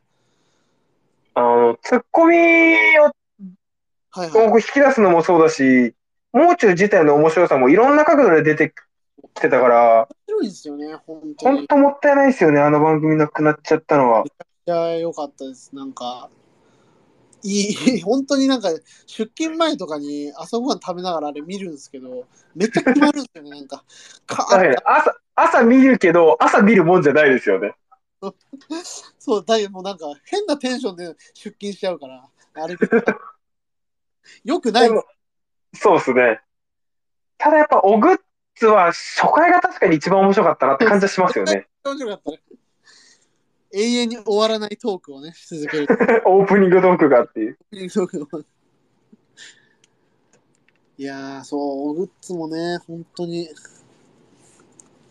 惜しいものをなくしたって感じですよ。本当ですね。うん。いやあんまバラバラ大作戦見てないけど、その中でも唯一見てたやつだったから、ー、ね、いや、本当希少な。いやー、ランジャタイ終わんないでほしいな、終わるんだけど。本当に。っていう、はい。っていうさ2位かな ?2 位でした。いいですね。はい。ついに、つい1位です。もう3時間半近く時間半喋った。やば。やってますね。やってますね、完全に。じゃあ1位いきますか。でも僕、それ、あれじゃないかなってのはちょっと1個ありますよ、畑翔さんの1位。あ、じゃあちょっと言ってもらっていいですか多分いいけると思うんで、鎌倉殿の13人じゃないですか。正解です。正解だ。まあ確かにあの、平家物語行った時にちょっと言いよどんだ感はあったんで、そうですよね。うん。いや、これ、畑翔さん、えーちょっとかなり、あの、あね、熱いツイートというかね、あの、インスタと、これは、と思ってたんですけど。いや、確かにそうですね。やっぱ今年は、あの、まあ日本において、日本のエンタメでな何を一番楽しんでみたかって言われたら、もう鎌倉殿の13人っていうのが、もう寸分の迷いもなく出てくる年だったと思うんですよ。なるほど。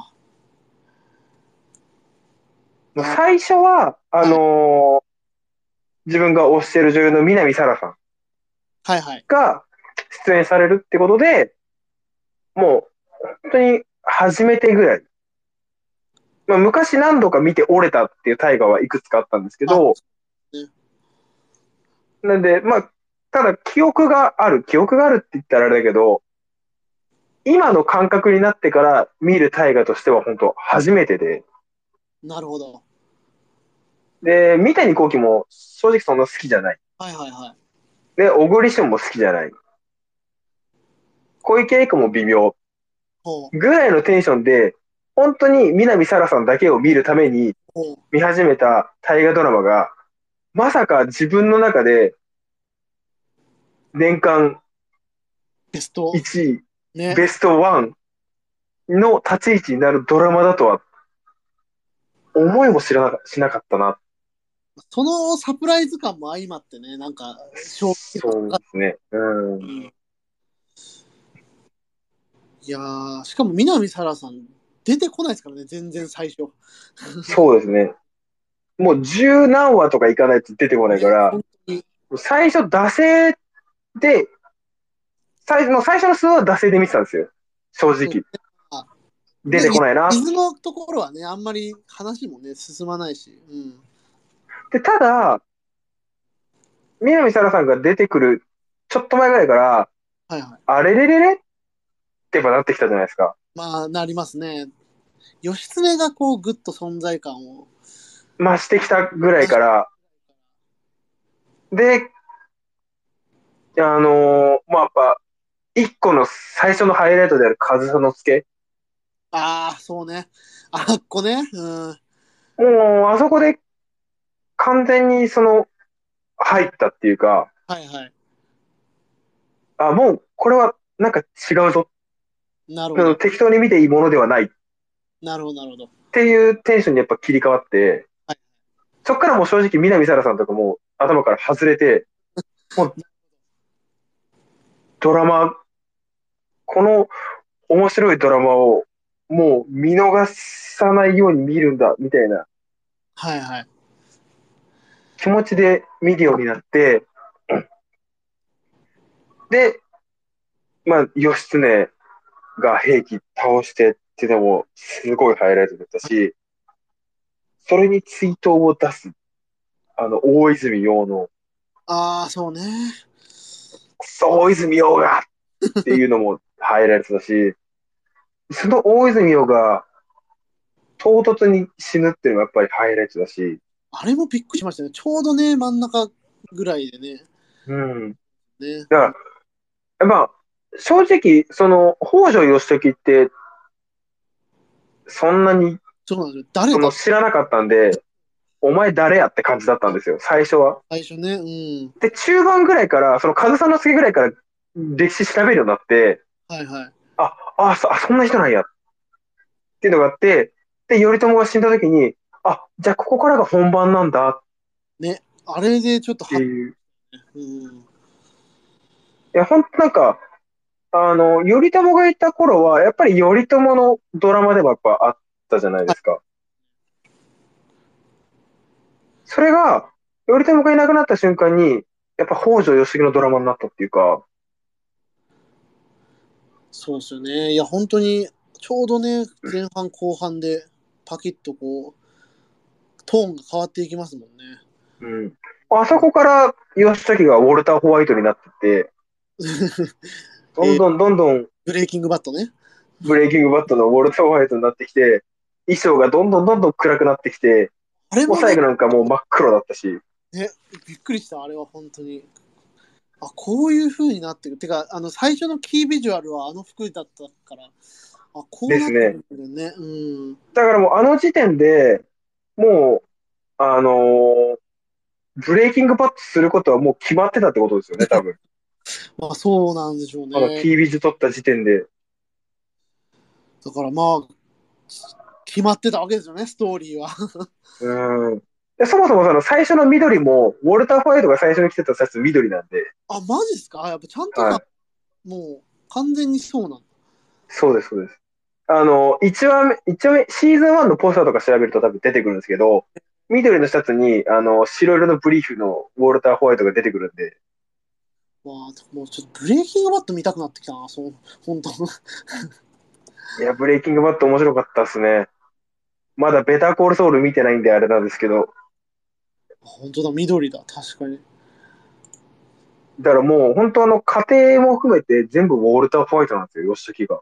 おーいやー、すげえな。いや、実はね、僕ね、まだね、あと7話見てないんですよ。おわ本当申し訳ない。本当申し訳ないですけど、でも、あのーまあね、行く末はもうどんどん不安になってくる。というのも、あの、和田殿が亡くなったところまでです。今見てる。ああ、そこ、そこで残り7話なんです残り7話なんです。あそんなあったっけ？あ、もうそっから怒涛ですよね、多分ね。もなもうなんか、あのー本当に、あのー坂道を、もう本当、力なく転がっていくだけですね。いやー、いいっすね。なんかもうなんか、んな、あの、他の何かが介在、介入するとか、そんな余地がまるでないです。はい。いや、これはいいっすね。なんか、あの、因果がね、超、すごい集まり始めてるというか、今。うん。いや、じゃあそうなってくると、そうなってくると、ここまで話すのはちょっとってなってきますね。はい。いや、ごめんなさい。本当にちょっと申し訳ない。もう見見終わるかなと思ったんですけど、ちょっと惜しくも 見終わらずという感じです。年明けも必ず見て、まあ、じゃあちょっと一言だけ言っておきたいのは、はいあの、タイトルが、鎌倉殿の13人。そう、これなんかね、なんかすごい、まだなんかしっくりきてないタイトルなんですよね。今のところ。まあ、サブタイトルで鎌倉殿と13人はあ、そう、ああったじゃない。ですか。のってる？そうなんですよ。でも、この最後、最終話で見たときに、思うのはのなんですよ。おおこいつは。のであって、かつ、今まで自分がベストに入れてきたもの、あったじゃないですか。いろいろ、はいはい。あのー東京の生活史しかり、はいはマギアレコードしかり、はいはい。平家物語しかり、ほうほう。そういうものが全部同じように、すごい純度で、最後立ち上がっていきます。なるほど。これは楽しみだな。で、最後のシーン、すごすぎて、呼吸できなかったです。うわー、やば。もうなんか、あの、見終わった後に酸欠みたいになっちゃって、しばらく立ち上がれなかったんですよ。いやー、すげえな。それ、そうまでなるってのもなかなか、ドラマ見てね、そこまでね、没入感っていうの。でも今めっちゃやっぱ面白いですよ。本当に。どんどん、そうですね。うん。でもこれ本当にめちゃめちゃ期待を上げまくってみようと思います、本当。いや、あの、期待上げまくって見せて、その期待をちゃんと超えてくれると思うんで、いや、ちょっとすごい楽しみだな。年明け早々見るもんじゃないような気もするんですけど。まあ、あの、やっぱ後半かなりやっぱ、あの、歴史の史実的にもかなりきつい部分はあるんでい、や、そうですよね。いや、そうなんだよな。なんかそこがね、ちょっと。もう嫌な未来しか待ってないんで、すべてがまあ、。そうですよね。うん。それは覚悟していただいはてい、ただ、その、北条義時が、このドラマにおいてウォルター・ホワイトになってしまった北条義時が、どのように最後を迎えるのかいやー、ちょっと気になるな。っていうのは、すごく楽しみにしてていいんじゃないかな。これは。あとは、北条政子、い生き残る北条政子が。どういうそうに生き残っていくのか。いやー、これは気気になるな。ぜひ見てください。ぜひ見ます、これは。これは見ますよ、もう。じゃあ、じゃあ、最後ですね。はい、私のい第やー、来ましたね、ようやく。まあそうですよ。まあこれはでもなんかちょっといいいいいいんじゃないかなと総合的に見てもなんかというところで、第1位は、じゃあ、杉さんの第一位。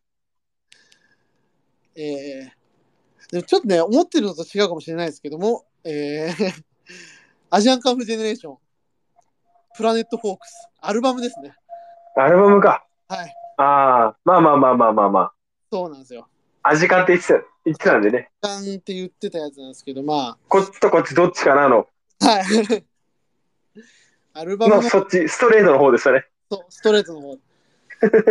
ただでもなんかな年末ぐっとやっぱりね、ボッチ・ザ・ロックの勢いに押されて、押されていった感じはあったなと。うん。いや、まあ、その、ボッチ・ザ・ロックは、まあ、かなりの名作でしたね。だと思います、本当に。最初、普通に、あの、何の気なしに1話見てた時からは想像できない景色が最後広がりますよね。い。まあ、鎌倉殿と一緒だな、言ってることが。まあ、ケラケラ面白い感じではありましたけどね、なんかね。そのそうですね。なんか、え？みたいな、なんか、おい、なんだこれは？みたいな。マジで、リンダ・リンダ・リンダの、もう、アップデートしたなって思いましたね。文化祭っうんていうのの描き方において。うん。やっぱその演奏シーンとかの、はいあの、あえて下手に演奏をちゃんとさせるとか、そあのね、カメラの付け方とか、う、そうそう、あれもな、ほんとすごい良かったな。あ、ふざけたアニメなのに、ここ、ここまでちゃんとやるんだ。ちゃんとね、こだわっやったぱちょっと面白いですね。のがね、うん、感じ取れた。あま、そう、あまりにもなんかそこに対して熱量かける人がいるんだなっていうのを感じましたよね。だから本当に下手なものは見せれないぞっていうなんかね、あったのかもしれない。うん。めっちゃいい、あと曲がいいっていう、あと、まあ、確かに。うん。双方のあのね、曲、めちゃめちゃいいっすもんね。うん。で、しょう、あの、白状すると、はいあのー先週の最終話見てから、はい。毎日あのアルバム聞いてます。今もうそれしか聞いてないです。いやすごい、すごい今ね、追い上げてるらしいじゃないですか。2022年ベストアルバム回ああ、言ってましたね。ピッチさんが言ってましたね。いや、いやまああるなっていう。しょうがないですよね。いや、そうなり、なると思いますよ。でいいあれは、あのーあの、なんだ、あそこの、あれぐらいの時代、いわゆるアジカン直撃した世代はい。が、あの、見たら、どうしたって入れちゃうじゃないですか。いや、入れると思います。僕も決め刺さるし。なかったですよ、正直。うん。正直だってアジカンをそこまで通ってない自分がここまで刺さってるね、だからっていうのやっぱあるんですよね。そそこがなんかすすごいなと思って、なんか、あのね、そそれこそやっぱ転がる岩君に朝が降るが最後に、あのね、まあまあ、まあ、最高のカバーが流れるわけで、うんいや、本当あれ最高ですよね。爆裂に泣いてしまったんですけどね、僕あれ。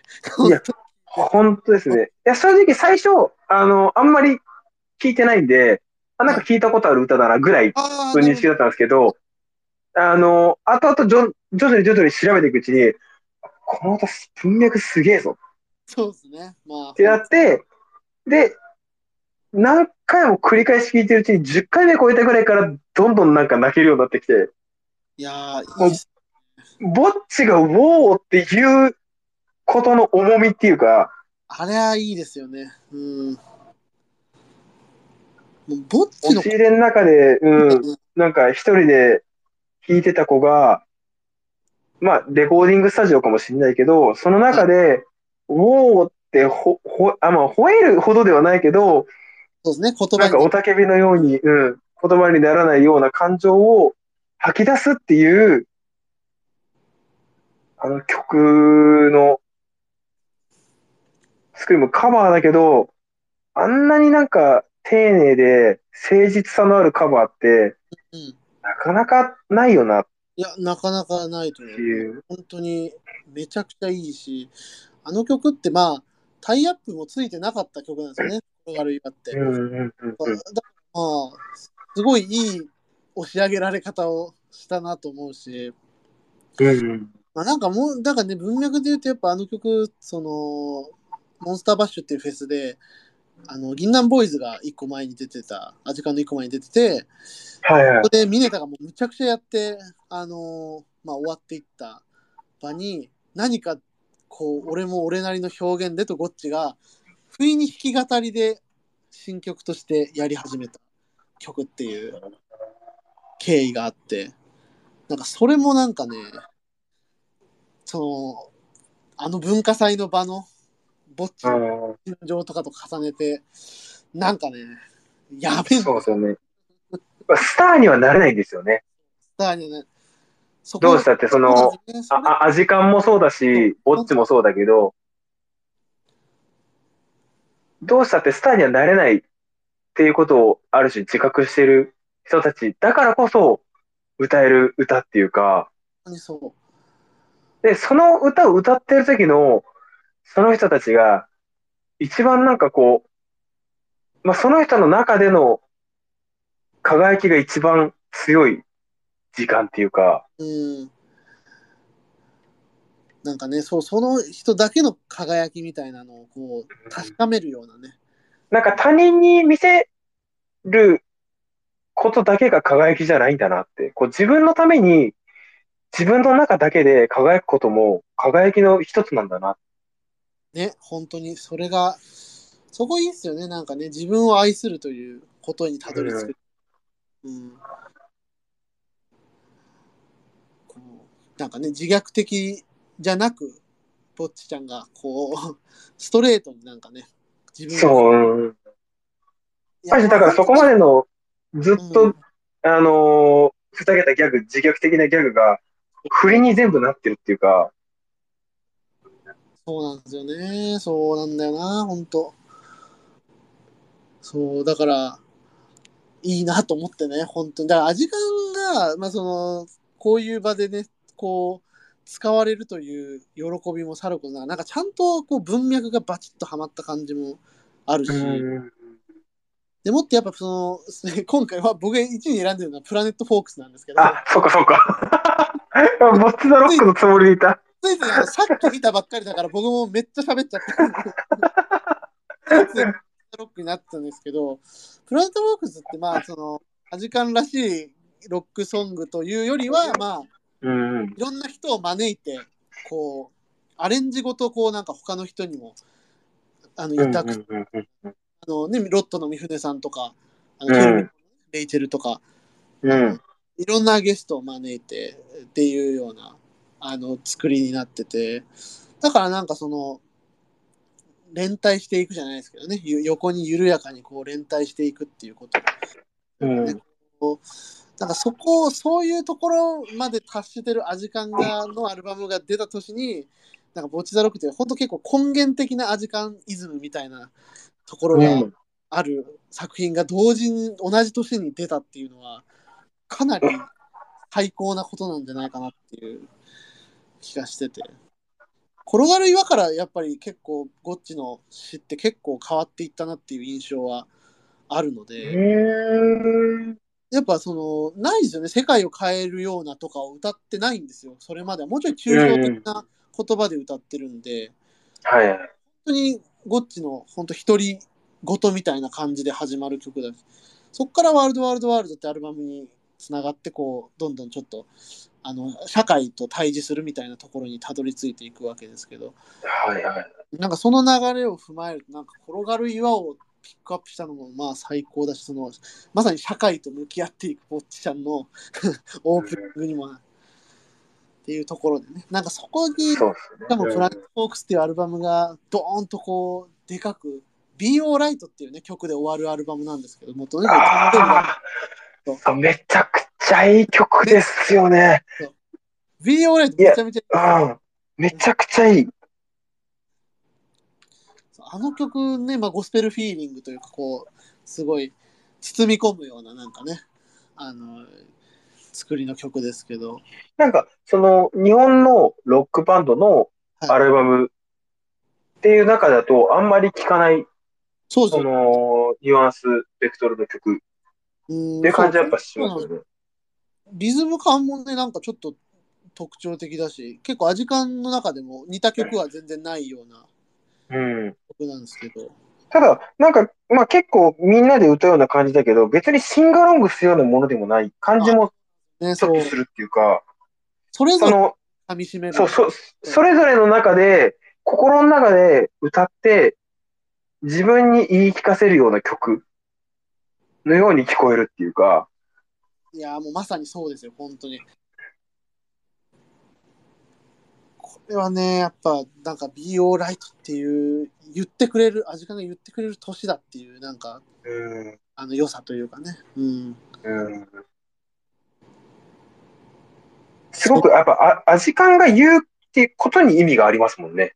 いや、本当そうだと思いますよ。やっぱり、その説得力にをね、持つ曲をやっぱ、重ねてきてますからね。うん。他のなんか強いバンドが言ったとしても、やっぱり、それは、その、なんか言葉としてちょっと浮いちゃう部分もやっぱあるうんかなと他のバンドで考えたときに、そうなんですよね。なんか、中で、うん。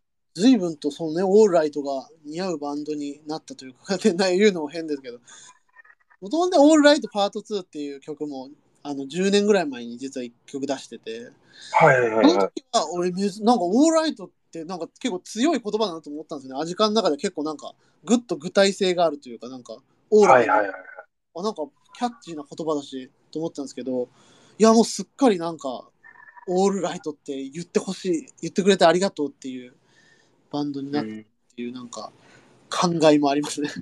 それもちゃんとアルバムの最後にそれを配置するっていう気概うんも感じますよね。めちゃくちゃ感じます。しかもあれですよ、カウントダウンでも今日出て歌ってますからね、Be Alright を。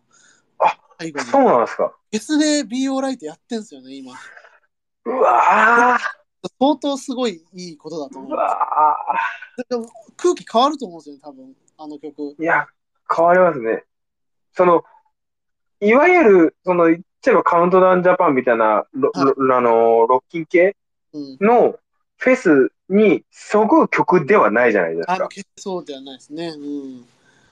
言っちゃえばその、それやり始めたら出てっちゃうキッズなんていっぱいいると思うんですよ。いっぱいいると思う。うん。その中でも、あれをやる選択をするんだ。そうなんですかっ。こいいなアドの出番の前に Be ぁ。Alright いや、かっこいいな届けるといういや、ね。心的にはもうヘッドライナーですね。そうなんです。多分気持ち的には。と思っちゃいますけどね、本当。っうん。ていう、まあ、そういうなんかね、含めてなんかちょっと、まあ、時間とベボベの対バンとかね、いろいろありましたけど、まあ、やっぱ、本当今年もお世話になりましたという感じですね。うんいやーやっぱちゃんと通ってないけど、文脈すごいんだろうなって思うバンドでやっぱあるんで、ずーっと思ってるバンドではあるので、あでもそう、本当でも、や逆に言うと客観視できないんで、転がる岩とかみんな出すそのあんまり味感しないとどう思ってんだろうと思って聞いたら、ね、すごい、すごいね、いっぱい褒めているというかね、リアクションがいっぱいあって、正直最初は、あのーまあ、自分の中では正直あんまパッとしない曲だなっはいはい、て思っはい。てたんですよ。で、だからまあ、記憶にもあんまり残ってなかったし、はいっていう中で、まず、ボッチ・ザ・ロックで歌った、はいはいあの曲なんだ。ぐらいでやっぱ感想ではあったんですよ。なるほど。で、ただ、そこに、ど、どんな思いがもともとあったかって、はいまあ、その最初に聞いた時とかは、歌詞とかはちゃんと何も見てなかったまあそうですって。聞いてなかったんで、やっぱそれ聞くと、なんか、その、あの時代に出てきたロックバンドはい。の中で、これって4枚目のシングルとかでしたっけ？いや、これはね、結構、もっと後でしたっけ？もっと後か。えー9枚目とかかな？9, 9枚か。8枚目、7枚目、8枚目ぐらいかな。ただシングルカットでこれを歌う？はいはい。こと？が結構かなりその覚悟とか勇気のいることだったんじゃないかなって、あのーちょっとずつ思い始めるようになってきて、なるほど。まあ、そうで、その時の踏み出す勇気って、まあ、またぼっちの話に戻るけど、ぼっちが、あの、バンドを、最初にバンドを始めた時、はい。勇気とも重なるし、最初に文化祭の紙を書いた時の勇気とも重なるし、はいはい。ステージに上がった瞬間のことも重なるし、そういうすべての何かしらの、あの、自分の人生で強い決断を有する。シーンにあまりにもそぐうだと。そうですね。うん。そうなんですよね。そこがちゃんとね、汲み取って いたっていうのがね。いやだから、この曲を、ボッチザロック、最後、ボッチに歌わせようってさせたプロデューサーは、本当にアジカンのこと大好きなんだなっていう。こればかりはね、ちょっと抗えない良さがありましたね。うんで、ボッチザロックを通して、アジカンまでまるっと好きにさせちゃったじゃないですか。これが最高っすよ。うんうんそれってやっぱ、まあ正直それってアジカンがなかなかできないかったことじゃないですか。自分たちの、うんその、ルーツであるバンド。までまるっと好きにさせるって、うん。アジカンがあんまりできてなかったことを、ボッチザロックが結構軽やかに鮮やかにやってしまった。これはなかなか大な出来事だと思いますよ、本当に。うんうんアジカンとしたら、めちゃくちゃ嬉しいけど、めちゃくちゃ悔しいことでもあるのかな、ちょっと。うん。ってなった時に、次のアルバムがどうなるのかなっていうのはちょっとやっぱ気になりますよね。おーなるほど。もう自分たちが、あの、スターにはなれない存在っていうのはもう、やっぱずっと言ってるはいはい。わけで、ただ、その中でも Be Alright っていうメッセージを言って、そこに説得力があるっていう人たちにはもある種もう完全に確立したわけじゃないですか。そうそうなんですよね。その後に、じゃあ、そこから何を見せるのか。自分たちが見せられるものは何かっていう話になってくるじゃないですか。これがまたね、しあのーあれなんですよ。次のアルバム実はもう構想というか、ああるんですか？というのはあのサーフ文学鎌倉の再録をやるっていう。知ってますかおー都電の駅をモチーフにしたはい。アルバムがあって、それか、あの、何駅か足りてなかったんですよね。それを完全版を取るっていうのが来年のアジカンの。